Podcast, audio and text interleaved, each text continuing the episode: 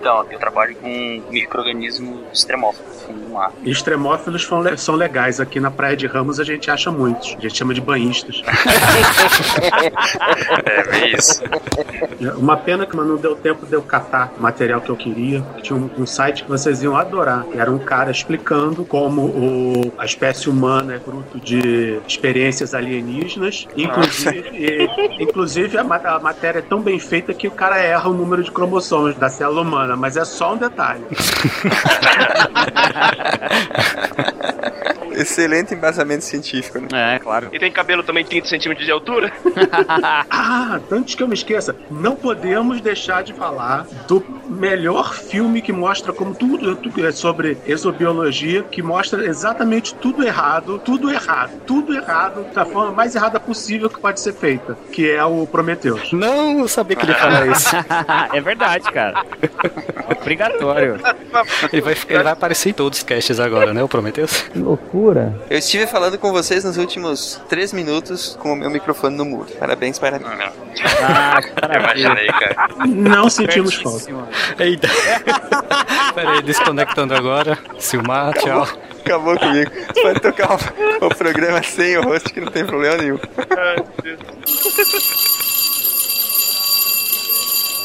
Beleza, vamos lá então falar um pouco aí sobre astrobiologia aqui no SciCash. Meu nome é Luciano, do podcast Dragões de Garagem. E começando aí a chamada, Silmar, Presente, professor. Vladimir, Não veio hoje não, professor. Foi passear em Campos do Jordão. Mas, cara, vive passeando. Vladimir. Folgado, né? Pô, frio.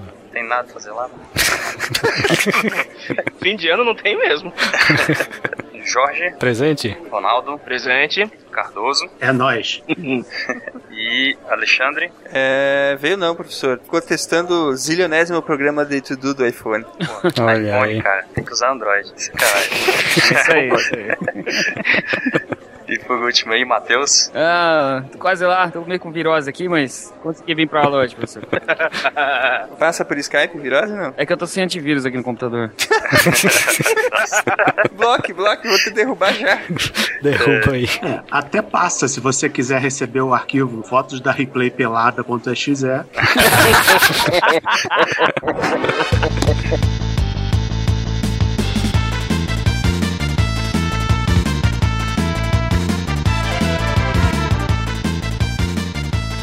Aqui é Silmar de Chapecó, Santa Catarina, e eu não sei qual é a definição de vida, mas eu vou saber quando eu encontrar. Muito boa. Uhum. Olá pessoal, aqui é o Jorge de João Pessoa e o fato mais incompreensível acerca do universo é que ele faz sentido. Hum. Ótimo. Olá, Albert pessoal. Einstein, viu? Ah, desculpa, Luciano. não, não, tudo bem. Atrapalhando o convidado, cara. Pelo amor de Deus. O cara não volta nunca mais. Olá pessoal, aqui é o Luciano. Estava em São Paulo até agora, mas agora em Goiânia. E os meus kaijus são bactérias. Ei, É Boa. verdade. Boa noite, gente. Aqui é o Ronaldo do Gogoni de São Paulo. E se os técnicos. Me enrolei de novo. Deixa eu começar de novo. Cut. Boa noite, gente. Aqui é o Ronaldo do Gogoni de São Paulo. E se os técnicos. Não, não, não. da- Espera, espera, espera. Pô, tá complicado. agora é Ronaldo que não volta mais. Ai, ai, ai. Pera aí, só um minuto. Respira, respira. Boa noite, gente. Aqui é o Ronaldo. Não posso. Pô, agora foi sacanagem, né? Pô, senhora, agora foi sacanagem. Eu vou deixar ele no mudo aí, pera. Pera aí, vamos lá. Eu prometo que não faço mais. Pronto. Tá, beleza. Aqui é o Ronaldo Gogoni de São Paulo. E se os nossos cientistas já são malucos, imagina os cientistas do espaço. Muito bem, agora posso tirar do, do mudo. Salve galera, aqui é o Cardoso do Rio e hoje nós vamos discutir a sério se pode existir um alien que é a Scarlett Johansson pelada. Vou colocar na chamada isso aí do post. Mas é verdade, no, fi no, no último, no filme novo dela, ela é uma alien pelada. ah, sim, como é que é o nome do filme? Eu tava querendo uh, saber quando é que ia estrear esse filme. In the, in the Flash, Into the Flash, é uma merda. Basicamente é uma merda. Uma merda passa em três, em três. Passou em três cinemas. Filme de arte, cabeça, mas não tem nem no Pirate Bay. Não? Nossa. Não, Foi ruim mesmo, né? Tá difícil. Realmente, se não tem na locadora do Paulo Coelho, não... Oi, pessoal. Aqui é o Matheus Gonçalves, de Richmond, na Virgínia. E toda vez que eu me lembro dos Gungan e dos, do Jar Jar Binks, me dá um pouquinho de vontade de estarmos sozinhos no universo. Verdade. Dá mesmo, né? Dá mesmo. É, Enio, tu falou em, em Jar Jar Binks. Vocês lembram daquele quadrinho do Deadpool que o cara faz uma brincadeira com o... Aquele é clássico. Vocês Que- lembram desse? Eu tava tentando procurar aqui. Ah, um dos melhores momentos do Deadpool. Achei o quadrinho do... Achou, né? Deadpool. Cola na pauta aí. Ai, cara, eu tinha esquecido como é que era engraçado essa bosta. Sei Jar Jar Binks an abomination. Say it! É. Jar Jar Binks Abomination! Jar Jar Binks Abomination! Isso prova mais uma vez que o Deadpool nunca vai virar um filme decente. É, não, não tem como, Não cara. tem como. Verdade, cara. E, e o pior é que ele funciona. a- a- quando ele pega um escritor que, que não tenha o cérebro no lugar da bunda, né, cara? Ele, ele funciona. Nossa, ele funciona muito bem como personagem cômico, né? Uhum. Ou seja, a maioria. Geralmente quando ele não tá na mão do Liefeld, ele funciona. Não tem salvação pra esse cara. Esse cara com certeza vai ir pro inferno, cara. Sem contar que puta que pariu, vai entender mal de anatomia assim no inferno, né? é esse Capitão América, cara. Fizeram desenhar até o esqueleto dele. É muito ruim, cara.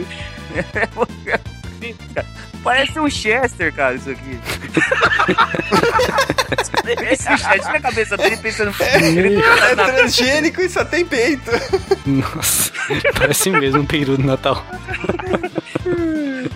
Colei mais uma lá, lá.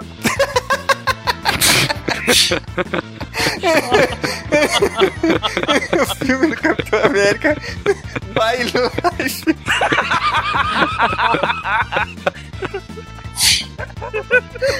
Puta merda. Isso aqui tem pro post, por favor, velho. Ah, chega disso, gente. Chega. Vamos, senão não Deixa eu sai hoje. recuperar aqui, cara. Ai, ai, vambora. Vocês estão ouvindo o SciCast, o podcast sobre ciência mais divertido da internet brasileira. Science World Beach.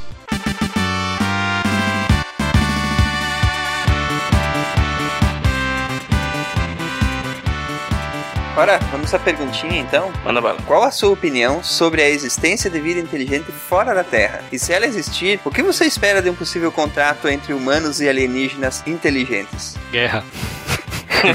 Se forem inteligentes, eles não vão fazer contato com a gente. Começa Eu por também aí. acho isso. É uma boa teoria. Também, é bem provável. Também é aquela coisa, o que, que você considera fora da Terra? Fora do nosso sistema solar? Ok, beleza. Se, é- se fora É. da Terra é fora do nosso sistema solar. Não, mas eu acho que eu tô com o Cardoso nessa. Não, eles não, não- Eu acho que eles dificilmente fariam contato com a gente. Principalmente se eles fizessem um estudo prévio. Eles veriam quão primitivos nós somos e falariam, ah, deixa pra lá, vai. Ah, mas se eles forem como os americanos, eles virão pra cá pra explorar nossos recursos naturais. Ah, cara, mas considerando quanto o universo é velho, seria a diferença entre um ser humano e um protozoário. A gente não dá satisfação pro que cresce na, na privada, por exemplo. É. E, qualquer um, e qualquer um capaz de fazer uma viagem interestelar não tem que se preocupar em recurso natural em outro sistema solar. É, acho bem provável mesmo. Não tem nada em outro sistema solar que você não consiga sintetizar industrialmente no seu próprio. Até essa altura eles já, já devem ter resolvido todos, todos esses tipos de problemas. Mas ah, o pessoal da ciência aí, alguém já chegou a, a pensar na possibilidade de, de não existir outras civilizações e, e que talvez exista vida, mas que ainda não chegou no nosso nível? Ou que existam outras civilizações que estão mais ou menos no mesmo nível que a gente e por isso que não houve contato até hoje? Ninguém nunca pensou nessa possibilidade? Não, Já- já, pô. Já sim, mas como acho que, se eu não me engano, acho que foi o Arthur Clarke que falou, se nós formos a única espécie inteligente no universo, é um senhor desperdício de espaço. É, É, E, exatamente. tem- e até, até por estatística mesmo, se você pega o número de, de universos, o número de constelações, o caramba 4, o número de sistemas solares que a gente tem no universo inteiro, é muito improvável que nós sejamos a- único, única forma viva. O questionamento que eu faço é mais ou menos no seguinte: pode ser que a, viagem interestelar seja tão complicada que, mesmo eh, civilizações mais avançadas que a, que a nossa, também estão ali só nas imediações dos planetas, do sistema deles, entendeu? Observando o próprio Uhum. sistema deles, né? É, o- o- É que possível. sejam, enfim, mais avançados que a gente, mas que também não sejam tão mais avançados assim, entendeu? Que não. que eles também não tenham geradores de dobra, entendeu? O problema é, o, universo da última estimativa que eu vi dava o quê? 13 bilhões de anos, alguma coisa assim. 13,5, né? Vida na Terra tem o quê? 2, 2,5. É discutível, é por aí. 13,5, 3,5. acho, é. Entre Ah. 2,5 e 3,5. É isso. Sabe? Então fechamos 3, 3 bilhões de anos. Há quanto tempo a gente já a gente consegue é, falar com outro ser humano a mais de 100 metros de distância sem ser gritando? 200 anos, 100 anos, 200 anos estourando. Então a gente evoluiu muito de um período muito pequeno, em que uns 5 mil anos a gente saiu de quase morar em caverna para mandar a sonda para metade do sistema solar. Então é muito pouco, é muito pouco tempo, é muito avanço científico. Então imagina uma, um- uma civilização que não tem 100 anos acima à frente da gente, uma civilização que tem um milhão de anos. Bom, se eles não se destruíram, né? É, tem essa possibilidade, né? Mas é, é complicado, né, cara? Porque é, a- tem tantos fatores e tantas, tantas variáveis nessa, nesse sistema que levaram a gente a chegar onde a gente chegou hoje. É, Eu acredito que vida mesmo, vida primitiva, com certeza deve existir. Porque, assim, nós comentamos sobre o experimento de, de Urey Miller, né, no cast sobre Marte. Se nós conseguimos praticamente produzir os compostos orgânicos primordiais em pouco tempo, um experimento simples, imagine os outros planetas que têm condições semelhantes às nossas, né? Agora a questão é, avançou o suficiente para poder começar a explorar os- o, seu espaço, o espaço ao seu redor? Assim, quanto, quanto que, com a tecnologia de hoje, quanto tempo levaria para uma, uma espaçonave atravessar o limite do sistema solar, mais ou menos? Pois é, Olha, a New Horizons, a New Horizons está levando, está chegando em Plutão ano que vem, é, é, comecinho de 2015, e levou 11 anos nessa brincadeira. A Voyager, coitada, a Voyager, coitada, tá saindo do sistema solar? Não, tá entrando, quer dizer, não tá saindo, porque toda semana ela sai do sistema solar. É. Levou mais de 30 anos pra isso. Minto, a New Horizons já tem só 9 anos e meio de missão. Então, a, a possibilidade de vida fora da Terra, como a gente conhece a vida, vamos dizer, microbiana, é, eu acho completamente possível. Claro, ainda não tem evidências, né? Então a gente não pode dizer se tem ou não. A gente só pode dizer que acredita e ir atrás de evidências, procurar evidências para ver se realmente existe. Mas aí, vida inteligente, eu acho bem. Assim, pode ter também, né? Se, aconteceu aqui, pode ter acontecido em qualquer outro lugar. Mas eu acho bem improvável da gente encontrar a nossa civilização, a civilização humana, se encontrar com, com algum tipo de vida inteligente. Talvez a gente encontre uma bactéria em algum lugar aí, mas, mas um, um ser vivo, pensante, que consegue fazer uma viagem interestelar, acho bem improvável. É, o, o mais provável, o, máximo que eu acho que a gente consegue, com muita, muita, muita, muita sorte, seria encontrar uma sonda. Perdida por meio de alguém, né? É, é, mas não, mas pessoalmente não faz sentido você embarcar numa viagem que vai levar milhares e milhares de anos. Pra quê? Mas, cara, imagina o pânico que não ia gerar encontrar uma sonda entrando no nosso sistema solar. Imagina. a quantidade de negro que ia se suicidar, meu amigo. Sabe que eu, eu tava pensando nisso esses dias? Eu acho que justamente todos os filmes contam, vendem esse peixe que vai mudar o mundo, ó, nova perspectiva, o Papa fazendo manifestação. Na prática, sinceramente, eu acho que o, o povão vai cagar e andar. Não vai mudar nada. As pessoas vão chegar, vão olhar, ah, acharam uma sonda alienígena. Tá. Aí vai passar no Fantástico um resumo de 5 minutos, com, ima com imagens da sonda, com os, ET, com os ETs. Um monte de gente vai dizer que foi abduzida por aqueles ETs. Depois vem a garota fantástica e acaba o domingo e na segunda tem que trabalhar e pronto. Exato, acho que não vai mudar absolutamente nada. Se vier a sonda com tecnologia, com informação, com informação realmente útil pro dia a dia, tipo, ah, uma nova fonte de energia, beleza, vai mudar, mas não, mas o povão não vai estar nem aí se veio da sonda ou se não veio da sonda. O pessoal não sabe nem como, não nem como funciona o Wi-Fi. Mas é esse o problema, cara. Se ele não sabe, é fácil manipular. É fácil gerar o terror. Não, mas o povão, se você não, se você não gerar o pânico no povão, o povão não vai ter pânico porque surgiu a, surgiu a sonda. Mas tu acredita que, que as igrejas, os, as sociedades, as associações não vão começar a dizer, ah, se, se converta, é o juízo final. Cara, isso é complicado. Vamos, mas eles fazem isso todo ano, não fizeram nada. Mas não tem nenhuma Sem evidência, sonda. entendeu? Não existe evidência ainda. Que é evidência maior do que a virada do século? Ah, mas século já virou várias vezes, cara. Sim, Jesus está voltando, mas dessa vez é verdade. É, mas acho que não precisa nem de uma sonda, né? Se a gente conseguisse captar alguma onda de rádio perdida por aí, já ia ser. Opa, essa não foi a gente que mandou, né? E se essa onda de rádio tiver um vídeo do Hitler entrela- entrelaçado nela? É. Aí a gente fala que Alcega era um deus.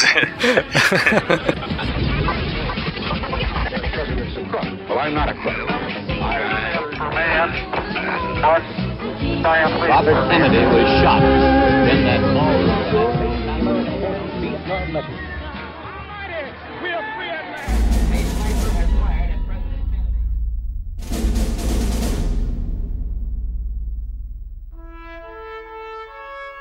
Em nenhum outro momento da história, desde que os humanos contemplaram pela primeira vez as estrelas, nosso conhecimento de vastidão inimaginável do cosmo cresceu tão rapidamente.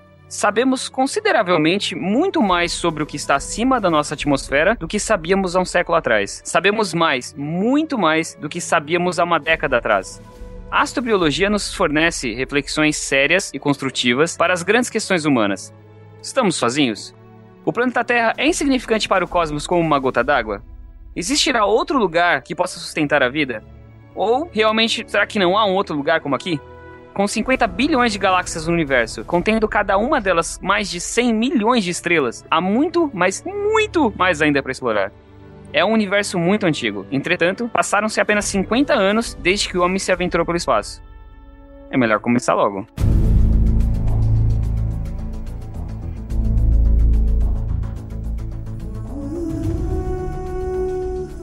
E no meio disso tudo aí, Luciano, do que se trata a astrobiologia? Putz, vamos lá, né? Te coloquei na prensa, né? Já chegou. Truco, né? Trucou. Isso aí eu conheço como truco. Não vou nem pedir nove. Seis antes, né? que a gente Seis, pede nove. dose. É. É. Mas então, a astrobiologia, sim, como acredito que quando vocês foram fazer a pauta, vocês viram que é uma coisa muito, mas muito ampla. E aí tem, tem, uma- tem muita controvérsia em cima disso, se é ou não uma ciência, e os filósofos da ciência estão discutindo isso. E, bom, assim, de, de forma geral, a astrobiologia vai ser o estudo da, da origem, evolução e distribuição da vida no universo. Só isso. É só estudar tudo quanto é coisa de vida, né? Tem alguma coisa que não abrange? É, então, é muito, é muito complicado isso, porque o, o meu próprio ex- exemplo, né? Eu trabalho com, com microorganismo, ecologia e evolução de microorganismo. E eu me enquadro dentro de astrobiologia, sabe? Até um dia desses atrás, sei lá, alguns anos atrás, eu era um microbiólogo, eu não era um astrobiólogo, sabe? Então tem, tem, tem esse ponto de vista. E a gente vê várias áreas que são consideradas ciências, né? Como a química, a biologia, que fazem parte da astrobiologia. né? Então realmente é muito amplo, é entender a vida no universo. Nossa. A astrobiologia ela acaba mais se assemelhando a uma grande disciplina que agrega outras ciências do que uma ciência em si própria. Não seria mais ou menos isso? É, é um pouco do que eu vejo, assim, também. Ela é mais um jeito de se estudar, é o, vamos dizer, o nosso pano de fundo ali, do que o objetivo principal, sabe? Eu entendo que, que seja meio que uma mistura de, de várias disciplinas que a gente conhece, até que pode, podem ser aplicadas ao planeta Terra, sei lá, como biologia, química, física, astronomia, biologia mo- é, molecular, geografia, geologia, todas essas coisas, Uhum. mas é, combinadas pra, é, é, pra gente tentar entender esse quebra-cabeça cósmico aí, né? É, uma coisa assim, a gente, na, na história da, da cultura humana, a gente criou essas disciplinas, né? Mas de fato, ah, o universo, o, o mundo não é dividido em biologia, em química, em física, as coisas estão tudo acontecendo ali junto, e a gente só, só criou essas divisões para poder entender mais fácil, né? Exato. Na verdade, dentro de biologia, tudo que acontece ali é química. As primeiras células que se formaram eram uma coisa muito mais química ali, tipo, de organização molecular de elementos tal, e física de, de partículas, coisa do que biologia, sabe? Então, então a gente tem que. a- Acho que a astrobiologia meio pegou tudo assim e falou: vocês estão. Para de estudar as coisas separadas e junta tudo. Junta né? todo mundo. Mas no fim É. tudo é matemática, cara. Tem, tem isso ainda. Nem vamos discutir se matemática é ciência ou não. Não, mas é uma, ótima- uma ótima definição isso- essa que tu deu. Eu gostei. É parar de, de pensar tudo separado e juntar os conhecimentos e perceber que, na verdade, as coisas têm tem uma. Tem uma. Tem que ter uma, um começo e um fim em comum, né? Uhum. É porque tudo acontece ao mesmo tempo, né? Então não faz tanto sentido. Pra astrobiologia, cada um fica no seu canto. Exatamente. Agora, eu tenho uma curiosidade, Luciano. Nós comentamos em off antes que é, muitos cientistas não gostam da astrobiologia, né? É, então, o, o, o maior problema, assim, até que, que eu tava falando com você, que você disse que a astrobiologia realmente tá na moda. Tá em voga. É, é, é legal você falar, sou astrobiólogo e tal. E muita gente tá conseguindo grana pra projeto, pra outras coisas por causa disso, sabe? Opa, astrobiologia, o que, que é isso aqui, né? Deixa eu ver. Ah, bicho ex- extraterrestre, alienígena, coisa assim. E aí tem muitos pesquisadores, caras muito bons, que não gostam. Já, eu já vi artigos deles publicados falando que a galera tá usando astrobiologia como moda. Palavras realmente assim, tipo de modinha, modismo. A galera tá aproveitando a onda. Porque tá agregando. Tá agregando valor. né? Mas O truque para garantir financiamento é você montar um projeto de astrobiologia utilizando técnicas de nanotecnologia e grafeno. Ah, aí tá certo. Aí é grana garantida. É, mas aí, então, esse- o, o pesquisador que, que não gosta, ele é um mexicano e, eu- bem, o principal, né, tem outros. Ele é um mexicano e o cara foi simplesmente orientado do Miller, no doutorado, do Urey Miller lá. É o fraco. Experimento Urey Miller, é isso? É, e ele só foi aluno do Miller, né, até esses dias. Acho que o Miller tá vivo ainda, não sei, ou não, não sei, vou ver. Mas então o cara é muito bom no estudo de, de evolução, origem da vida. E acho ele, ele tem um pouco de razão. Mas a, a, a des- a desculpa dele pra não gostar é só essa história de que de, de, de grana aí ou, ou é porque ele não ele, ele é mais centrista e gosta de pensar ciências separadas mesmo? N- Não sei ao certo, assim. Esse, esse lance da moda realmente ele usa como um argumento, mas pode, também pode ser um pouco que ele ficou mais. Chegamos ao tal do recalque finalmente. Pode ser, né? Era isso que eu queria, né, cara? Porque o cara. ele- todo, todo mundo sabe, o cara é referência no estudo de origem da vida. Em qualquer lugar que você Uhum. for, vão falar dele. Mas talvez com a astrobiologia meio que apagou um, um pouco a luz dele ali. Ele não gostou muito. Não sei, não dá pra, pra saber. Ele tem, ele tem outros argumentos. E realmente, se você for ver, a astrobiologia tá um pouco. tá em voga, tá na moda. Tem muita gente fala, que fala que é astrobiólogo e não sabe nada. Então. É só biólogo e virou astrobiólogo por tabela. É, aí, aí complica, assim, tipo, eu, eu sou biólogo, né? Eu sei um pouco de astronomia, um pouco de, de química, por curiosidade, por estudar e tal. Mas eu não tenho propriedade pra vir e falar, tipo, química pré-biótica e explicar um monte de coisa. Eu não tenho. Então, apesar de ser tudo junto, a gente precisa juntar outras pessoas, né? Agregar outras Aham. pessoas e criar um grande, uma grande rede, né? E essa é, é uma das ideias da, da astrobiologia, criar um- uma rede de colaboração entre os pesquisadores de diferentes áreas para se ajudarem mesmo e tentar entender a complexidade aí do nosso mundo, do nosso universo. Né? Com uma definição dessa, como não cair no gosto do povo, hein? Por sinal, foi criada, né, Luciano, a rede brasileira de astrobiologia, né, esse ano agora. Isso, foi esse ano, eu não lembro, acho que foi no começo, no começo do ano.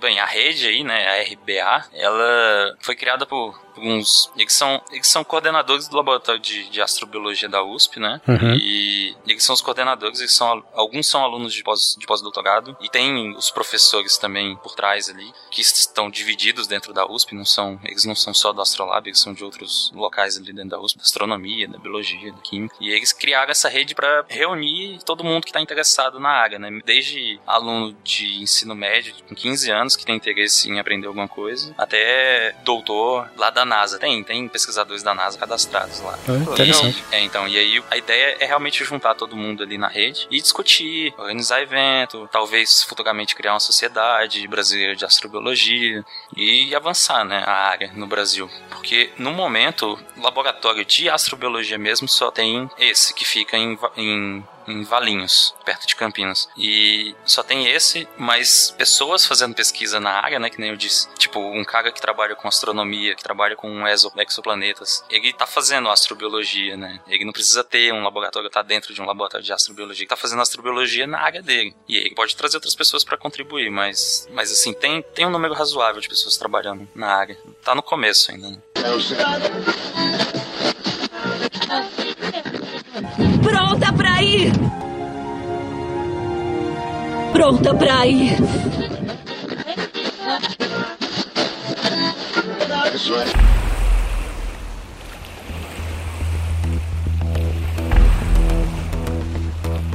Bacana. Bom, como o, o assunto é muito. é, a disciplina é muito extensa, né? O que nós Uhum. vamos tentar fazer hoje é realmente construir uma base de informação que depois a gente possa é, explorar em outros, em outros programas, enfim, é, com, com temáticas é, menos abrangentes e mais específicas, né? Então, só antes da gente partir é, para o nosso objetivo, que é destrinchar o roadmap que a NASA formulou com os objetivos é, gerais para o estudo da astrobiologia, certo? Uhum. É, Eu gostaria só de trazer duas referências, que é um vídeo e um livro. O vídeo, no caso, é um vídeo que já é. Ele já tem uma certa idade, ele é de 2006. É um vídeo do History Channel, do tempo que eles faziam um vídeo sobre ciência, é, da série Universo, capítulo 21, ou seja, o primeiro episódio da segunda temporada, que é exatamente intitulado Astrobiologia. Apesar dele, dele falar assim muito ao passando de todos os assuntos que a astrobiologia, mais ou menos o que a gente vai fazer aqui, né?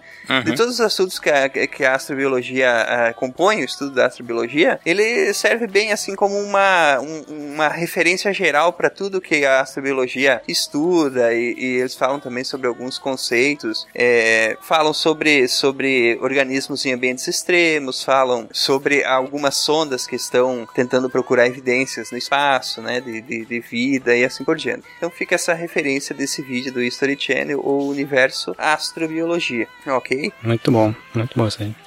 Dos bons tempos do History Channel, né? É. É. Se bem que o trato feito também é legal, né? Quando é que o History Channel virou canal de canal de variedades, hein, Cardoso? Foi há uns quatro anos atrás, quando eles, eles ficaram sem filme do Hitler pra passar.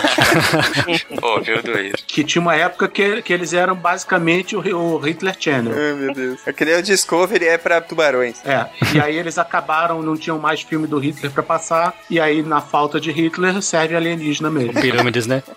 Aí criaram o meme Aliens. Ficou tudo bem. Complicado. O livro que eu quero deixar aqui como referência é o, o livro do J.E. Horvath, Horvath, um meio difícil aí. É o ABCD da Astronomia e Astrofísica. O pessoal tinha reclamado nos últimos casts que a gente colocava muita literatura em inglês, apesar de que, bom, se você quer estudar ciências, você vai ter que saber ler inglês. É, tem pouca coisa. É, esse é bem introdutório, né? Ele fala sobre o básico da astrobiologia, ele dá ênfase na astrofísica estelar e na cosmologia, com o público-alvo é, para os jovens que estão no ensino médio, né? E o texto pode ser utilizado também por professores como material auxiliar de apoio nas disciplinas ou como trabalho de pesquisa, né? Você pode passar esse livro para os teus alunos é, apresentarem um trabalho, fazer um trabalho prático ou mesmo teórico. Ele tem sessões bem interessantes. Tem uma sessão que ele chama de mão na massa, né? Que ele sugere alguns experimentos. Um dos experimentos que ele fala é você acompanhar a influência da Lua sobre o crescimento do, das plantas, né? O crescimento da, de alguns tipos de, de plantas. Então ele sugere que você pegue vasos, quatro vasos diferentes, coloque terra e plante um semente de feijão e no começo de cada fase da lua, para tentar descobrir se existe alguma influência na fase da lua sobre o crescimento daquelas plantas. Spoiler. Naqueles grãos de feijão. Não, mas aí eu tenho que falar, né? para o pessoal ficar interessado. Não, é- spoiler. Spoiler é que existe. é Não, que não tem vou dar influência. spoiler não. não. não. Vocês vão ter que fazer para Eu já descobrir. dei, pronto. Eu dei o spoiler e acabou. I tell people secrets. It makes them like me.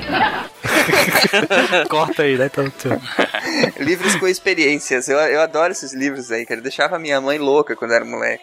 Isso para criança é uma maravilha. Vão adorar os meninos. É, o autor desse livro é o, é o Jorge, Jorge Howard. Ele é professor lá da USP e ele faz parte do, do Astrolab e da rede Olha aí. de astrobiologia. Bacana, bacana. Só que ele é argentino. ele é argentino. Tem um defeito. Olha só outra confusão que vai dar aí. Se for para recomendar, eu acho que é um dos, uma das raríssimas histórias sobre organismos alienígenas que não envolve monstros, tentáculos, etc. E mostra é, cientistas de verdade trabalhando. É o clássico Enigma de Andrômeda, do Michael Crichton. Muito bom. assim. Opa, vou colocar aqui na pauta. Só deixar um, um, um, um lembrete que todas essas referências que a gente coloca, que a gente fala no programa, elas estão no post do episódio lá no, no site. Então, se você quiser depois eh, voltar e olhar olhar cada uma das referências, é só procurar lá no, no post do episódio. O Enigma de quem, Cardoso? O Enigma de Andrômeda. O, o autor? Michael Crichton. Ah, tá. É, o mesmo do Jurassic, Jurassic Park, etc. Não, cara, essa eu não conhecia, não. Porra, não é fácil passar vergonha, Jorge. Ah, aí tá certo. Boa. 1969 o livro. Tem edição brasileira? Deixa eu ver aqui. Tem. Tem, tem sim. Então não tem desculpa pra turma não ler. Exato. E é muito legal porque você vê todo o processo de dedução do que, que é o organismo alienígena que tá matando gente, por que, que eles acharam que gente imune ao tal, ao tal organismo. Só não vão gostar muito porque eles fazem experiência com animais no, no meio do livro. Puxa vida, viu? Vão queimar isso aí em praça pública. Você foi. Mas é certeza, certeza que eles fizeram só pra poder fazer produto de beleza, cara. É por causa disso. Foi cosmético, né? Foi isso aí. Cosmético, certeza. Vai dar spoiler? Por que, que o nome do livro é esse, Cardoso? Não, porque Andrômeda é o codinome do organismo alienígena que eles acham. Só isso. Ah, Não era pra dar spoiler. É que eu tenho que fazer vocês dar spoiler, porque senão só o odiado fica sendo só eu. né? É, né? pra, quem, pra quem tá ouvindo aí os últimos podcasts, já percebeu, já, já sabe do que a gente tá falando, né? O Silmar é uma, uma máquina de. Uma máquina de spoiler. spoiler machine aqui. É. Então eu vou dar um spoiler também. Aquela idiota podia ter escapado da nave caindo em Prometheus se corresse pro lado. ah, meu Deus, esse aí, esse aí não vai ter escapatória, cara. Nós, nós vamos fazer o seguinte: um dia nós vamos se reunir, nós vamos ver, vamos ver esse filme e vamos falar todos os erros dele ao vivo. Vamos fazer um hangout. Quantas horas vocês têm disponível pra fazer isso? Porque a gente vai parar o filme inteiro pra mostrar os erros, cara. Que o filme Não, mas a graça desse modelo de podcast é que você bota o filme rolando e o pessoal vai, comen- vai comentando em tempo real. E aí quem escuta em casa faz o mesmo e aí fica uma coisa mais audiovisual. Muito É, bacana Ótima isso. ideia. Excelente ideia. Mas já existe esse formato, né? Assim. É. Sim, tem vários podcasts assim. Beleza, vamos adiante? Uhum. Vambora. O que, que a NASA nos presenteou lá com o seu roadmap para a astrobiologia? Então, há uns tempos atrás, a NASA definiu um roteiro que os pesquisadores de astrobiologia deveriam seguir de modo para facilitar o estudo e a pesquisa de outros ambientes. É mais como se fosse uma, uma agenda informal que servisse tanto para os pesquisadores utilizarem agora, como também para inspirar as próximas gerações de cientistas e exploradores. A missão que a NASA atribuiu nessa agenda se divide em três partes, que é entender e proteger o nosso planeta, explorar o universo em busca de vida e inspirar as próximas gerações. E a agenda se divide em sete objetivos principais que nós vamos abordar durante esse podcast. Muito bem. Pô, nunca consigo traduzir ro- roadmap. Sempre fico. "Ah, O que, que é um roadmap? Qual que seria a melhor tradução? Ah, cara, eu geralmente uso roteiro. Quando eu, não, eu tenho dificuldade pra- pra aplicar uma palavra ao pé da letra, eu uso um que melhor se encaixa. Um sinônimo. Sempre faço assim pra traduzir. O importante é manter o sentido. Uhum. Opa, caiu alguém Opa, aí. Opa. Acho que foi tá Cardoso. Não. Não, não foi não. Silmar? Alô, Silmar? Ah, foi ele Silmar, mesmo volta. caiu. Fica longe da luz, Silmar. Volta.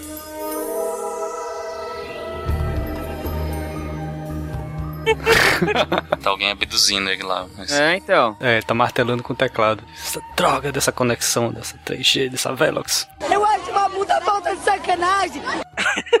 Tá parecendo os ETs no Arte Ataca? Tá aqui, tão. É muito bom, cara, isso aí. Ah, cara, eu gosto desse filme, cara. Eu acho ele divertido. Eu também, eu também. Eu, eu acho bem engraçado. Ah, mas o filme é excelente. Ele só não, só não fez muito tanto sucesso porque um monte de idiota achou que ele era meio a sério que nem o Independence Day. A pior porcaria pra aquele filme foi ter saído mais ou menos na mesma época. É, a sério. A sério. Um filme que tem o Tom Jones interpretando ele mesmo é a sério. Pô, ninguém entendeu isso. Sempre dá bronca em alguém, cara. Tá, da outra vez fui eu que fiquei com aquele eco maravilhoso e o pior é que ele colocou no cast, pô, no extra. Cardoso falando comigo lá, aquela. Ah, é verdade, ele colocou. Ah, mas, foi, mas ficou engraçado. Alô, Silmar. oi. Nossa, cara. Caramba. Só, que- é, a culpa é minha, eu que mando. I don't think it is very useful to speculate on what God might or might not be able to do. Opa, Tá. que foi isso? tentei mudar o canal, vou ter que. Ah, tá. Gente, que honra receber o Stephen Hawking no podcast. Essa ele vai ter Essa que usar boa. agora, ele vai usar essa. Ele não tá conseguindo. Ele não tá conseguindo conectar? É, Tá conseguindo conversar com ele pelo menos texto? Pergunta se ele já tentou desligar e ligar novamente. Você acha que dá pra gente tocar e ele vai tentando conectar aí? Acho meio sacanagem, né? Uhum, espera um pouquinho. Pô, é, ninguém sente falta do Silmar, cara. Pronto. Alô? Aí. Alô? Opa! Bem-vindo de volta. Foi só eu que caí? Foi.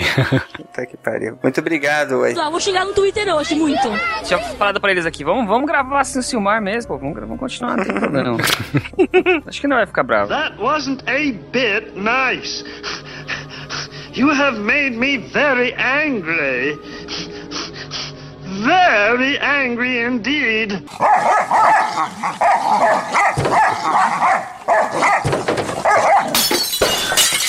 Pronto, pronto. Tô calmo. Tô calmo. Pronto, tô calmo. Pode continuar, Luciano. Faz favor. Continua, Luciano.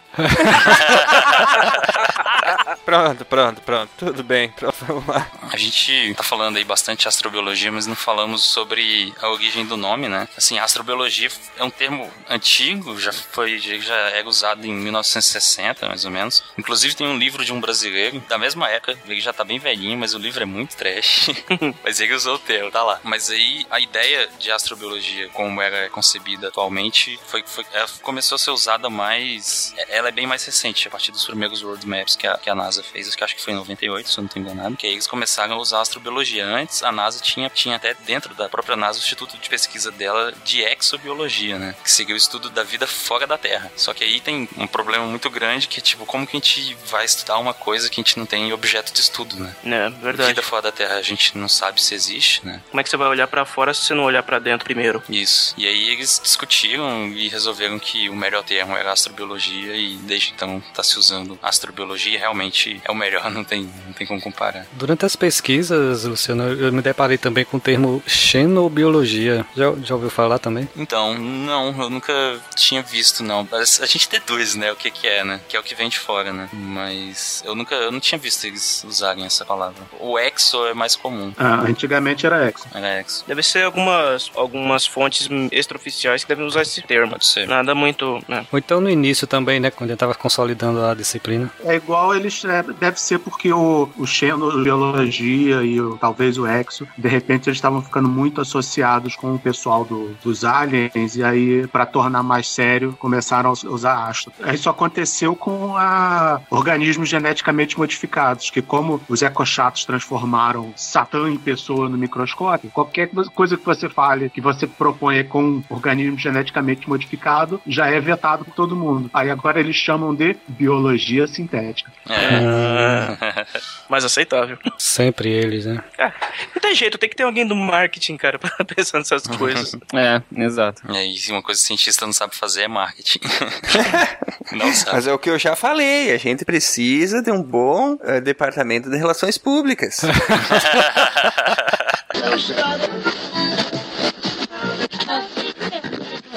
Pronta pra ir! Pronta pra ir!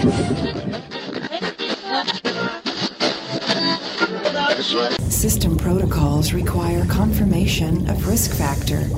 No user has ever backed this far before. Are you sure you want to continue?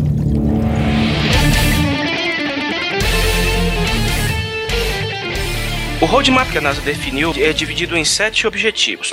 Objetivo 1 é entender a natureza e a distribuição de ambientes habitáveis no universo. Para ser considerado habitável, um planeta ele tem que não só ser capaz de sustentar a vida, independente se ela foi gerada no planeta através de processos biológicos ou se foi levada até ele. É preciso uma vasta quantidade de água em estado líquido, condições favoráveis para a composição das moléculas orgânicas e fontes de energia grandes o suficiente para sustentar o processo de metabolismo. Além do fato de que o planeta tem que estar posicionado no que a gente chama de zona habitável para permitir que a água esteja presente em estado líquido.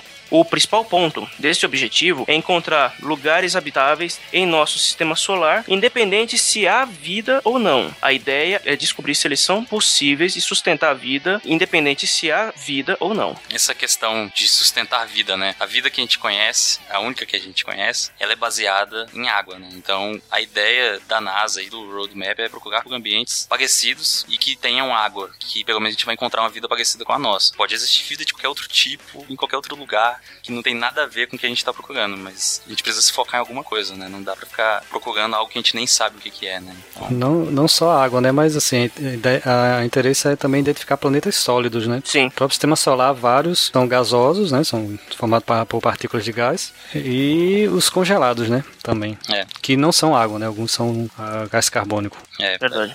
Achar os planetas rochosos também, né? Falando nisso, a gente já chegou num consenso do que é exatamente vida? Então, eu não sei se a gente vai chegar um dia, é. Faça uma pergunta mais fácil. Mais aproximado? É igual o consenso de pornografia, a definição de pornografia.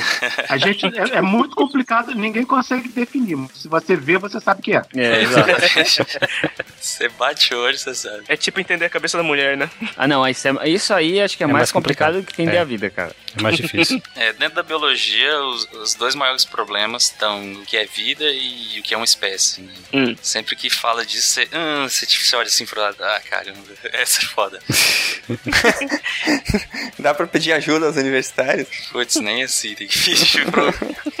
Mas a discussão é boa, dá um programa inteiro pra discutir o que é vida. Você tinha comentado que a vida que a gente conhece é baseada em água e tal, e tem alguns mecanismos que são conhecidos, né? Mas não teve um, aqui mesmo na Terra, um lugar em que eles encontraram um, ele, os processos metabólicos dele usavam uma, um componente que é extremamente nocivo, extremamente venenoso no, no processo metabólico dele. Era uma bactéria que, que ao invés de usar fósforo no metabolismo, que usava arsênio. Isso, esse mesmo. Isso mesmo. Foi encontrada num lago na Califórnia.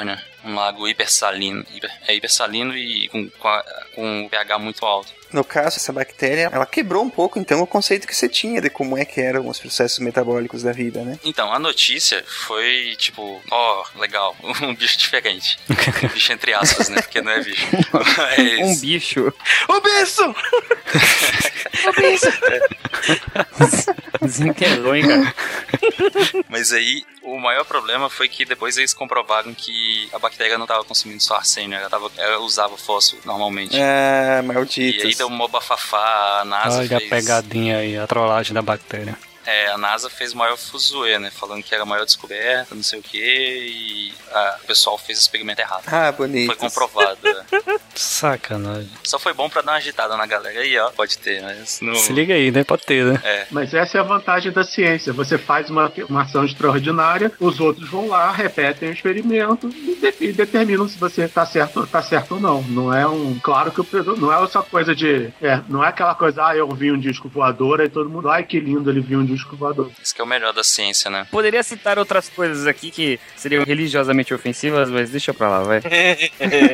Mas, inclusive, porque se você ajudou a comprovar aquela descoberta extraordinária, você também pega carona no sucesso. Sim. É, por exemplo, pegando o próprio Einstein, né, que propôs a teoria da relatividade, só que ele não fez experimento, né? Ele é teórico. Quem fez o experimento foi os outros. Outros cientistas que ficaram famosos também. Bom, é, a NASA cita aqui algumas coisas como, por exemplo, modelos de formação e exploração de planetas habitáveis e observação astronômica direta e indireta de planetas extrasolares habitáveis, né? Esses que seriam os tal dos exoplanetas, é isso? Sim, é, a ideia é procurar em outros sistemas solares planetas que possuam características semelhantes à nossa, né? Porque o, o nosso a gente sabe tem água. Então, se o planeta estiver na mesma distância da estrela ali, claro, se a estrela for igual a nossa, e estiver dentro da zona habitável, né? A possibilidade dele ter água é grande. E aí, eles, o estudo de astronomia, né? É, para mim, eu não sei como é que seguia direta. O que o indireta seguia por observação, né? Com um telescópio. Com sondas, talvez. É, com sondas. Mas fora do nosso sistema solar, eu não sei. E já conseguiram fazer medição do espectro de planetas extrasolares. É absurdamente difícil, parece ficção científica, mas eles já, mas já, já conseguiram, inclusive, determinar a atmosfera. Nossa, Mas qual é, a, qual é a tecnologia? Observação. Matemática. observação e matemática, é isso. Não deveria ser no olhômetro? Espectro de luz, assim? É. Caramba. Eu sei que al- algumas estrelas mais distantes que têm planetas não, você não consegue observar com um telescópio de lentes, né, normal. Mas por aquelas outras técnicas lá, radiotelescópios ou, sei lá, ultravioleta, umas coisas assim, eles conseguem saber se naquela estrela tem alguma coisa em volta ali na órbita, né? Então eles meio que veem a emissão da luz da estrela e se essa emissão der algumas falhas é porque tem, tem alguma coisa passando na frente ali, sabe? Hum. A ideia, a ideia é mais ou menos essa, assim. Falha na transmissão da luz, deformação da gravidade, essas coisas? Sim, sim. Tem vários métodos. Um deles você observa se a luz do planeta sofre uma variação na curva de um Uhum.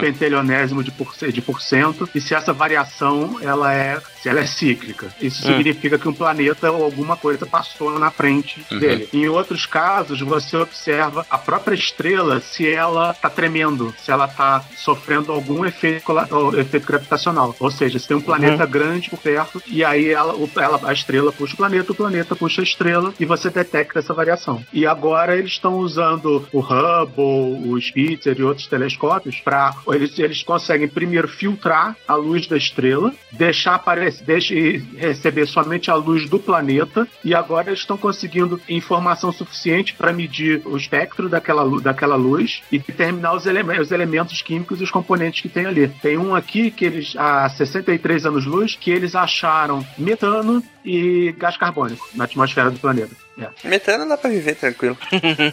Uma coisa que eu tava eu realmente conversando com amigos astrônomos, eles estavam falando que é uma tecnologia de, nos telescópios que a gente vai conseguir começar a detectar a atmosfera, mas eu não sabia que já tava. que a gente já tava conseguindo saber assim, de que que é composto a atmosfera de um planeta fora do nosso sistema solar. Isso é muito bom, avance tanto. Agora, de que que vale a gente saber onde estão esses exoplanetas aí? É importante pra saber onde começar a procurar, pelo menos, né? Não que a gente vai chegar lá tão cedo. Qual o grau de distância que eles estão? Assim? Esse tá 63 anos-luz, né? Esse que o Cardoso falou. É, hoje eu li sobre a descoberta de uma lua em volta de um planeta desses, numa exolua, a 1800 anos-luz de distância. Nossa, é ali na esquina. Tá fácil. Descobriram um planeta fora do sistema solar, o mais próximo, que tá no, no sistema de estrelas Alpha Centauri e estaria 4 anos-luz. É, Ah, isso sim, é bem ali na esquina. é, esse é perto. em termos astronômicos é pertinho. Com toda a nossa tecnologia, 4 anos-luz levaria quanto tempo pra gente mandar uma sonda daqui e chegar lá? Quantos mil anos? Uns 80 mil anos. Mas o melhor de tudo, o exoplaneta mais distante que a gente já achou, na verdade são dois. Tem um que fica, que eles conseguiram achar a 21 mil anos-luz, que é bem mais distante que a própria tração em Jornada nas Estrelas. Ou seja, a Enterprise tirava onda, só que hoje a gente consegue achar, observar planetas bem mais distantes do que eles conseguiam. E tem um que eles ainda não conseguiram, não confirmaram, que fica em Andrômeda. Eles usaram via lente gravitacional, eles acham que conseguiram detectar um planeta em outra galáxia. Caramba, eu achando que a galáxia era grande. Não, ela é, mas. Tem outras, né? A gente falou da Alpha Centauri, ah, a Alpha Centauri C, ela tá o quê? Tá 4, 4... 4 anos-luz. Uhum. Pô, cara, não é, não é longe não, cara. Não, não- dependendo de como a gente evoluir, não é longe. Não, é mais, é, é mais rápido chegar lá do que sair, por exemplo, sei lá, uma atualização pro Android, cara. Principalmente se ele for da Samsung. Antes da gente ir adiante, tem é, duas referências e free jabá, né? dois, dois podcasts amigos, o Dragões de Garagem, nem sei quem é que faz esse, esse podcast aí. Acho que é um maluco lá, cara, chato pra caralho. Número 12, sobre exoplanetas, né? Luciano, quer falar um pouquinho o que, que, vocês, que, que vocês aprontaram nesse episódio aí? Ah, então, esse episódio, ele tinha tudo pra ser muito bom. Ele é bom, mas ele deu problema na metade da gravação. Então toda a parte que a gente falava de exoplanetas na astrobiologia se perdeu. Nossa, a gente cara. falou bastante de detecção e outras coisas. Inclusive, o cara, um dos participantes, o Douglas Galante, ele é um dos fundadores do, do Astrolab, né? Que é o laboratório de astrobiologia da USP. Então ele saca muito, cara. Ele falou muito, ele deixou muita informação legal nesse episódio. Pena que a gente perdeu metade dele, mas vale bastante a pena ouvir. E pra quem quer saber um pouquinho mais de exoplaneta e aprender aí, eu recomendo bastante. Uhum. Beleza. E o outro é o ah, podcast Fronteiras da Ciência, número 143, que eles intitularam Do Barro Viemos. Primeiro especial deles sobre astrobiologia em 2013. Esse podcast ele é feito pelo pessoal lá da UFRGS, né? Universidade Federal do Rio Grande do Sul. Apesar deles ter, de, de não ter, o programa não tem nenhum truque de edição nem nada, ele é bem linear, Bem mais- rádio, né? Bem formato é, rádio. bem bem rádio, é uma, Uhum. uma discussão entre os cientistas lá e tal. É um programa, inclusive, que ele poderia se beneficiar enormemente de uma boa pós-produção, sabe? Só que acho que nem é o objetivo deles. É, mas sempre ficam. As informações que eles passam lá são fantásticas. O conteúdo é extraordinário. E não é tão acessível também, né? É, é, ele é mais para acadêmicos mesmo, ou, ou mais até, né? É, ele é bem mais, ele é bem mais técnico. Uhum. Pronta pra ir! Pronta pra ir!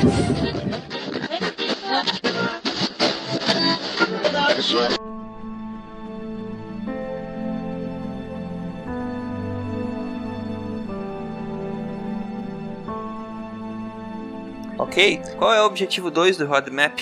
Bom, vamos lá. Objetivo 2. Procurar ambientes passados e presentes, química pré-biótica e sinais de vida em todo o sistema solar. A química pré-biótica, como eu até falei mais no começo, eles procuram entender como que, a, como que as, as moléculas, as primeiras moléculas ali que estavam perdidas em algum lugar, começaram a se organizar para formar é, seres vivos, né? Então, a ideia é, tipo, como que se formou ali os primeiros nucleotídeos, talvez tivessem outros nucleotídeos que não se sustentaram, né? Os nucleotídeos são a base do DNA, e aí, ou entender como que as moléculas de lipídio foram se organizando, formaram diferentes gorduras. E a ideia da, da química prebiótica é realmente essa parte, ela é química junto de geologia, tentando entender como que poderia ter surgido a primeira forma de vida, a tão famosa Luca lá na, na Terra, né? Em qual ambiente o, uma poça de lama salina ou, sei lá, uma água doce e e a ideia é realmente entender isso, assim, dentro da química prebiótica. Alguns dos objetivos aí desse, desse item, inclusive, já, já está em, em andamento, né? Eles falam aqui em explorar Marte, explorar o sistema solar exterior. Citam aí, além de Marte, as luas Titã e Europa, né? Uhum. Uhum. É, Titã já começou também. Titã já pousamos uma sonda na superfície. É. Oh, legal. Quando foi? Foi agora? Não, já tem tempo. Foi a, foi a Huygens. Putz, é verdade, cara. Nossa, eu tinha esquecido completamente da Huygens. Isso aí foi em dois, foi 2004, 2005, alguma coisa assim. Faz um tempo já, não foi? 2005, 2000, 2005 e o vídeo dela pousando é muito bonito. Putz, é verdade, cara. Então, a ideia, né, desse objetivo 2 mesmo, tipo, indo para outros planetas, né? É, então, a gente entende como que poderia ter acontecido aqui e, e ver se também teriam condições de acontecer lá, se tivesse acontecido, né? É aquela ideia de, de ver o que, que tem no solo de Marte, ver se tem as que a gente chama de macromoléculas, né, que são aquelas que eu tava falando antes, que para suportar a vida. Então, a ideia é essa e outros locais também, né?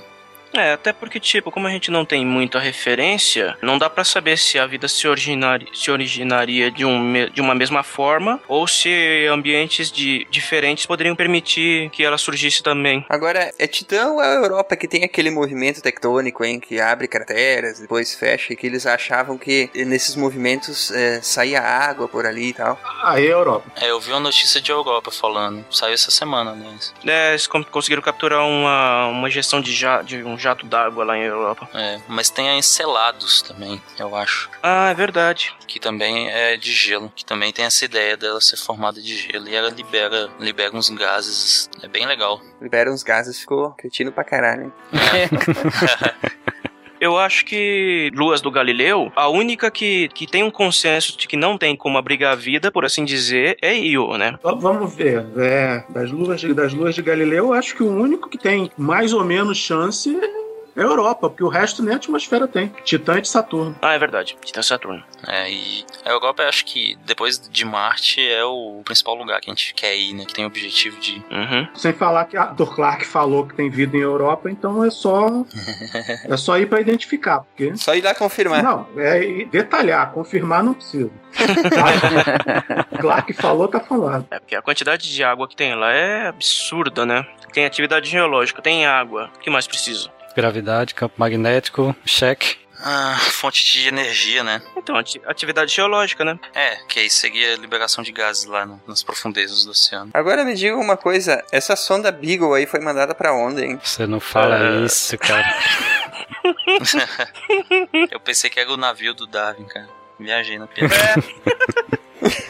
Mas o pessoal não gosta que os- de, de ouvir falar do, de experimento em Beagle. Imagina se eles sabem que um Beagle foi mandado pro espaço. Não, pior, foi mandado pro espaço e se, me- e se ferrou, né? É, é, exato. Verdade. É porque não, é que não mandaram o passarinho amarelo junto com ele, nem a casinha de cachorro. pra ele brincar de barão vermelho. Nossa, velho. Foi longe essa, viu? Eu tava pensando no Snoopy, cara. Mas é do Snoopy mesmo que eu tô falando. Ah, tá. Essa é a piada. Nada como explicar uma piada pra ela ter sentido, né? não, não mandaram o Woodstock junto. Não, não mandaram. Aí, cara, mas, ah, mano, no que diz respeito a explorar Marte, Marte pelo menos tá bem servida de sonda lá. Já mandamos a Curiosity, tem a Spirit que, que fez todo mundo chorar, ah, tem a Sojourner, tem o satélite MRO. Bom, O trânsito lá deve estar um inferno, né, cara? A High Rise tá procurando aqui a Beagle 2 lá em Marte. era pra tá pior, mas como as sondas russas não chegaram, O problema são os motoristas russos. é, tava sem espelhinho, sem câmera.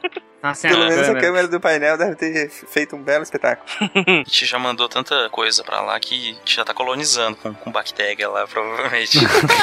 a gente vai encontrar, opa, é igualzinho lá da Terra. É, nossa, Droga. encontramos vida em Marte. Oh, meu Deus do céu, cara. Não teve uma, uma época que eles divulgaram que realmente é, havia suspeita de que tinham encontrado algo e tal, e depois foram ver, era a contaminação daqui mesmo. É, não Vocês não sei. lembram dessa notícia? Faz um tempo já. Cara, desse eu realmente eu não lembro. É, eu não lembro qual foi a, a sonda que, que fez um fez um, um experimento normal que ela estava programada para fazer, né? E deu um resultado positivo lá que, que ninguém tava esperando. E depois eles foram ver e tal, e tinha sido realmente uma contaminação daqui. depois eu vou procurar essa notícia e põe no post. Nem tudo é perfeito, né? Podia mandar um álcoolzinho gel, né? Pra... Só que tem que ser mais de 70%. Bom, vamos ao objetivo 3 do roadmap? Vamos lá. O objetivo 3 é compreender como a vida emerge em precursores cósmicos e planetários. Apesar de que a maioria dos experimentos que nós realizamos já comprovaram que é possível que a vida se inicie com processos químicos em condições bem específicas, é, não se sabe se ela se originou de uma única forma ou se houveram modelos diferentes que deram o start da vida na Terra. O que a gente precisa nesse ponto é identificar se os princípios universais da origem da vida são iguais em todo o cosmo ou se eles variam de modo a determinar com mais facilidade quais planetas são mais possíveis a abrigar a vida do que outros. Aí temos os subobjetivos, seriam identificar fontes de materiais prebióticos e, ou catalisadores, determinar as origens e a evolução das biomoléculas funcionais, definir as origens da transdução de energia e identificar origens da celularidade e sistemas protobiológicos. Ótimo, eu entendi tudo que tu falou. Vamos por partes então, né? É, esse, esse primeiro objetivo aí dentro do objetivo 3, né, ele que é de identificar fontes de matérias prebióticas, né, que eu já até falei um pouco na anterior. Ele é meio que igual, tem- eu tenho alguns amigos que estudam um tipo específico de lama, sendo bem, é, é um solo, né, e nesse solo ele muito provavelmente tem condições de ter as fontes necessárias para surgir as, as macromoléculas que a gente estava falando. E eles vão atrás desses locais, né, identificar realmente esses locais e que poderiam dar origem, né, que serviriam de, de catalisadores ali para as moléculas se organizarem. Né. Entendi. Mas é tipo o quê? Uma, uma lama bem específica mesmo? Tipo lama de solo vulcânico, essas coisas? Então, tem, tem vários tipos que, que, as, que o pessoal está estudando, tentando entender, mas não só vulcânicas, né? Fundo do mar, ah, tem vários. É também, não só na Terra, né? Outros corpos vindo de, de outros locais do, do universo aí, né? Asteroides, meteoros, cometas, né? Meteoro. Mas de forma geral, esse, esse item 3 aí que nós estamos é, falando, é, ele propõe o estudo de como que a vida é, não só iniciou, mas como que ela, que ela evoluiu de vida simples, né? Uhum. Monocelular e tal, para organismos é, pluricelulares, né? Mais complexos, é. É, porque teve, em algum momento da história da Terra, teve o pulo do gato que a gente, que os organismos unicelulares resolveram se agregar e formar seres mais complexos, que até agora ninguém identificou o que aconteceu. Mas isso é o, o próprio mecanismo da evolução é, acaba garantindo que cedo ou tarde isso aconteceria, não? Porque pode ser que, por exemplo, alguns organismos unicelulares tiveram mais sucesso reprodutivo quando eles, entre aspas, trabalharam juntos ou criaram alguma relação de, de simbiose, né? É, é um pouco da, da ideia de especialidade, né? Vamos dizer, uma célula especialista em fazer uma determinada coisa começou a viver em, em mutualismo com uma outra. Isso é bem comum em, em micro-organismos. E Uma ajudando a outra. tem um- uma bactéria que ela, que ela produz, que ela libera metano no, na- no metabolismo dela, e tem uma outra bactéria que vive junto dela, junto, é colado, que consome o metano e vai liberar depois o, um composto de, de enxofre que a, que a outra bactéria vai usar para produzir o, o metano. Então fica nesse ciclo, sabe? Então Uhum. são duas células especializadas em coisas diferentes. Praticamente é um moto contínuo. É, então elas estão ali se, se ajudando, né? Ótima analogia, cara. É, só que elas se alimentam de, de coisas de fora, né? Pô, não é assim também. Eu, queria, eu quis provocar vocês, ver se vocês me destratavam. Pelo contrário, a analogia foi perfeita. Todo modo contínuo que a gente vê hoje em dia tem uma tomadazinha ligada, então. É verdade. É os mitos da ciência, né, cara? Não, esse ponto é legal, esse objetivo é legal porque ele pega toda essa parte de, de prebiótica aí, né? Entender como que surgiram as, as moléculas, né? O RNA, como é que surgiu ah, carboidrato, a membrana que, que todas as nossas células hoje em dia têm. Depois entender como que eles começaram a produzir energia, né? Que a gente precisa, a gente precisa consumir, vamos dizer, nós, seres humanos, consumimos carboidratos, mais comum, né? E produz energia para o nosso metabolismo normal. E essa ideia de, de multicelularidade, né? De, de organismos se unirem e formar um, um organismo multicelular e surgir os primeiros eucariotos aí. Que é meio que eles estão pegando desde as primeiras moléculas perdidas a- até um, um organismo mais complexo um pouco. Então é uma coisa bem grande, assim, né? Nada muito simples esse, esse objetivo. Mas deu pra, pra entender que, é, de forma geral, o objetivo é, é estudar a vida e a evolução. É. Pronta pra ir! Pronta pra ir!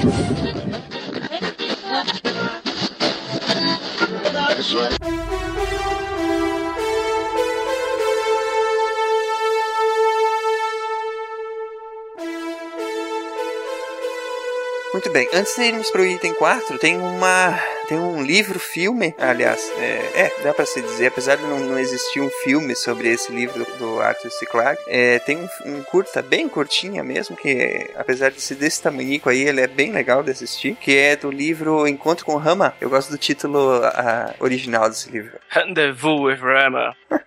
Rendezvous with Rama. Essa palavra rendezvous é, é do inglês ou é do, do, do francês, hein? É francês e quer dizer encontro. É. francês tem umas palavras bonitas mesmo. Eu tava conversando com um japonês sobre Pacific Rim, né? Melhor filme de 2013, isso aí- esse aí, né? É, e aí ele. Aí eu perguntei, ah, kaiju. Aí qual que é o significado de kaiju, né? Aí ele, ah, é um monstro grande que destrói tudo. Eu, Droga, sabe? Eu sabia. é, porque é uma palavra japonesa, né? Então, É, eu também eu só sabia.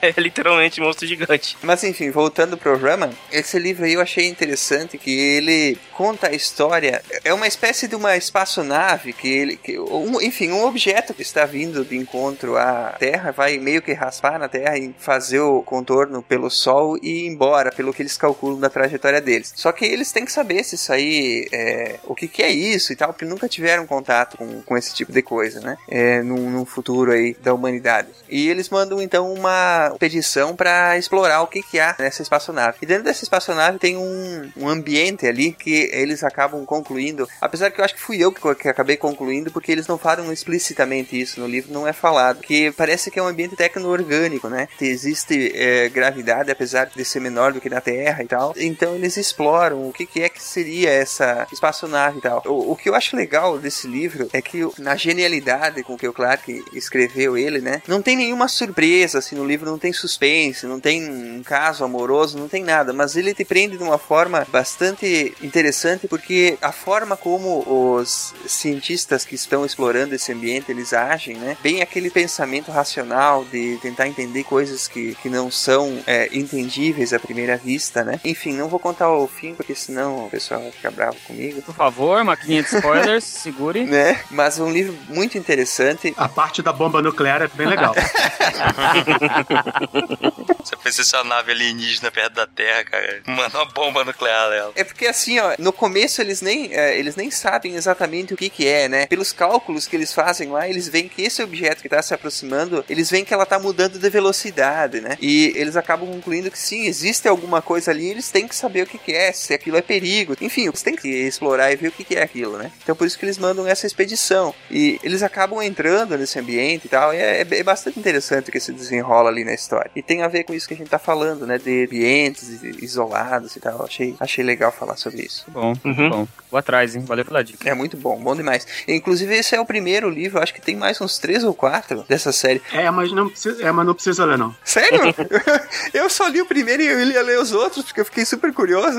Porque o primeiro, é, o primeiro é excelente, uma das melhores novelas de ficção científica de todos os tempos. E o resto, o Clark escreveu porque o Gentry Lee, que era um colega dele que trabalhava na NASA, cismou que queria escrever ficção científica, o qual o Clark deixou, e aí pega inclusive a fase religiosa do Clark, que, que durou uns dois ou três livros, e é, é muito chato. O cara começa a inventar em cima da toda a mitologia do, do ramo original e fica chato, fica forçado, perde todo o, toda a magia do livro original do Clark, que mostra uma expedição encontrando um ambiente alienígena que eles não têm a menor ideia do que seja. Às vezes eles, eles ficam de frente para objetos que eles não têm a menor ideia de para que, que funciona, para que, que serve uma coisa, e o ambiente é todo, é todo viável. O, o Clark pensou uma nave interestelar viável, que viaja abaixo da velocidade da luz, que usa a energia das estrelas para se alimentar. Quando ele chega mais perto, ela recarrega as baterias. A gravidade de Rama é, é produzida por rotação. Rama é um cilindro de 30 quilômetros de comprimento, acho que uns 10 de largura, alguma coisa assim, e que gira e tem, inclusive, ele tem, uma, tem um, um anel de gelo que ocupa toda a toda uma seção cilíndrica de Rama e uma das paredes é muito mais alta alta e eles não conseguiam entender por quê. Até que o chegando mais perto do Sol, esse gelo derrete, vira água e quando o ramo acelera, até acho que é um décimo de gravidade ou coisa assim, o que que acontece? A água é toda jogada para é toda jogada para trás pela inércia e o paredão de 300 metros era usado para segurar a água. Uma coisa simples que é um mistério que fica o livro inteiro e você não tem ideia do que é. E aí depois você aí no finalzinho você descobre uma das utilidades. É muito legal, é muito Bem ficção científica mesmo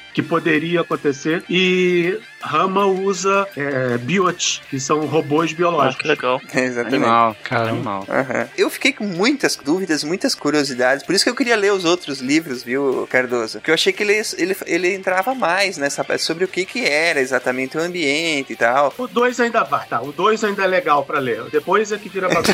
eu, pelo menos, li todo o livro com aquela curiosidade absurda, assim, sabe? Querendo saber o que que era, por que que tava ali, por que que tava... Ao menos saber por que que tava passando por aqui, entendeu? Pra ver deixar os reptilianos. É, pra, pra ficar trabalhar junto com Obama. Uhum. Muito tempo atrás, tinha um jogo de PC do Encontro com Rama, que já era baseado nos outros livros também. E era muito legal porque tinha umas fases completamente geek. para você conseguir decifrar o computador dos, dos alienígenas, ele mostrava um monte de contas matemáticas simples que você tinha que fazer, só que ele usava às vezes e às vezes símbolos. E para piorar, às vezes era, era na matemática de base 8, matemática de base 12. Eu sempre odiei isso aí. Você tinha que converter, primeiro deduzir qual símbolo era cada, e depois ainda ter que converter a conta para base 10 para você entender. E quando você morria no jogo, aparecia um vídeo do Arthur Clarke te dando dicas. Legal, cara. Muito bom, cara. Que massa. O jogo tinha vários vídeos dele. O que que a popularização de uma mídia faz, né, cara? E hoje em dia é, é, quase impossível encontrar um jogo assim, né? Que tem esse nível de... De imersão. É, de imersão. E dificuldade também, né? Imagina que isso aí deve ser, devia ser um quebra-cabeça fantástico. Né? Hoje em dia, infelizmente, ele não teria mercado. A pessoa abandonou o jogo e acabou. É, complicado. Teve um jogo da LucasArts, um point and click, que era bem parecido com esse tema do Encontro com Rama, que era o The Dig. Putz, verdade verdade. Eu lembro desse jogo. The Dig era muito bom. E era. O legal do, da história é que, tipo, The Dig era pra ser um filme. O Lucas não conseguiu fazer um filme com ele. Eu falei, ah, quer saber? Então vou fazer um jogo com a história.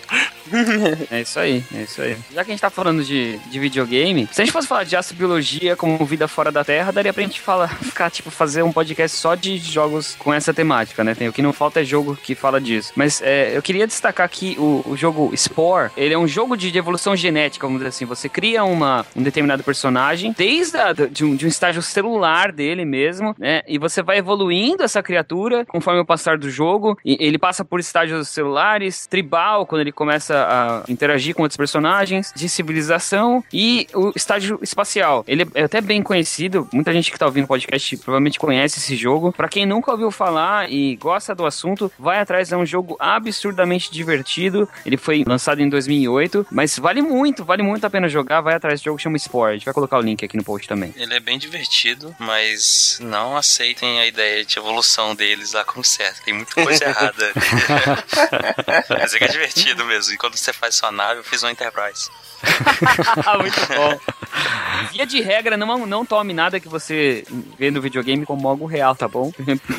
É, não, não coma coisas que você acha no chão. não tome pílulas para ficar mais forte. E nem todo barril vermelho explode. Exato. Muito bem, gente. Chegamos ao final da primeira parte do programa de Astrobiologia e nos vemos na semana que vem para a segunda parte com o Luciano Dragões de Garagem. O papo tá bem, tá bem legal até agora, não tá? Vocês estão achando do papo aí? Todo mundo com vontade de ir para outra galáxia? Eu não vejo a hora da semana com certeza. Fiquem ligados aí, voltaremos para a continuação da nossa viagem para além do Um abraço, gente. Até depois. Alô, Tchau. gente. Até semana que vem.